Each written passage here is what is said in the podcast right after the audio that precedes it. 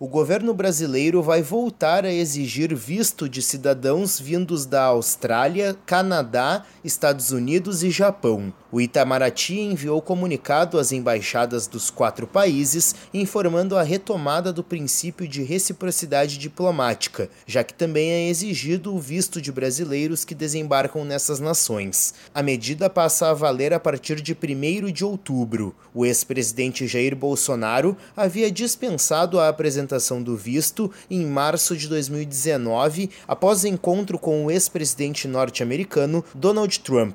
O objetivo era aumentar a presença de turistas no Brasil. No Twitter, Bolsonaro criticou a medida do atual governo, afirmando que haverá menos empregos e desestímulo ao setor hoteleiro. Agência Rádio Web, produção e reportagem, Renê Almeida. It is Ryan here and I have a question for you. What do you do when you win?